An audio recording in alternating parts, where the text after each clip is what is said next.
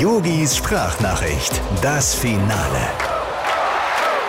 Lieber Felix Magath, ja, als du mir neulich gesagt hast, du hättest ein Projekt in Berlin auf dem Deckel, du, da dachte ich an so eine Kneipentour mit Sido oder Bungee-Jumping für Joko gegen Klaas vom Brandenburger Tor runter oder dass du vielleicht mit Mario Barth die schönsten Steuerverschwendungen der Hauptstadt besichtigst. Aber Trainer bei der Hertha BSC?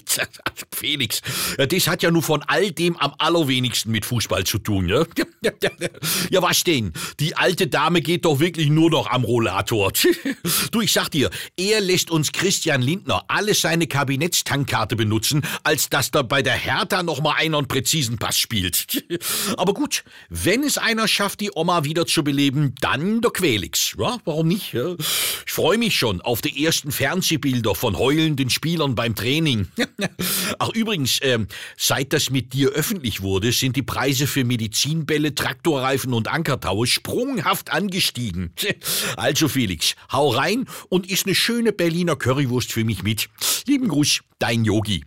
Ach, ähm, Felix, eins noch. Ich hatte mich ja auch bei der Hertha als Trainer beworben. Ja, aber ich weiß nicht. Irgendwie hatten die wohl Schiss, dass ich heimlich den Jürgen Klinsmann wieder mit einschleuse. Yogis Sprachnachricht. Jetzt auch überall, wo es Podcasts gibt. Und auf